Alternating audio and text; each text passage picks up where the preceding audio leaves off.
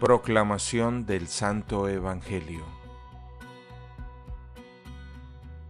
En aquel tiempo los fariseos le preguntaron a Jesús, ¿Cuándo llegará el reino de Dios?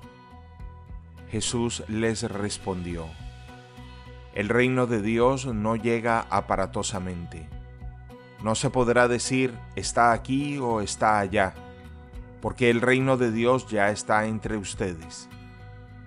Les dijo entonces a sus discípulos, Llegará un tiempo en que ustedes desearán disfrutar siquiera un solo día de la presencia del Hijo del Hombre y no podrán. Entonces les dirán, está aquí o está allá, pero no vayan corriendo a ver, pues así como el fulgor del relámpago brilla de un extremo a otro del cielo, así será la venida del Hijo del Hombre en su día. Pero antes tiene que padecer mucho y ser rechazado por los hombres de esta generación. Palabra del Señor.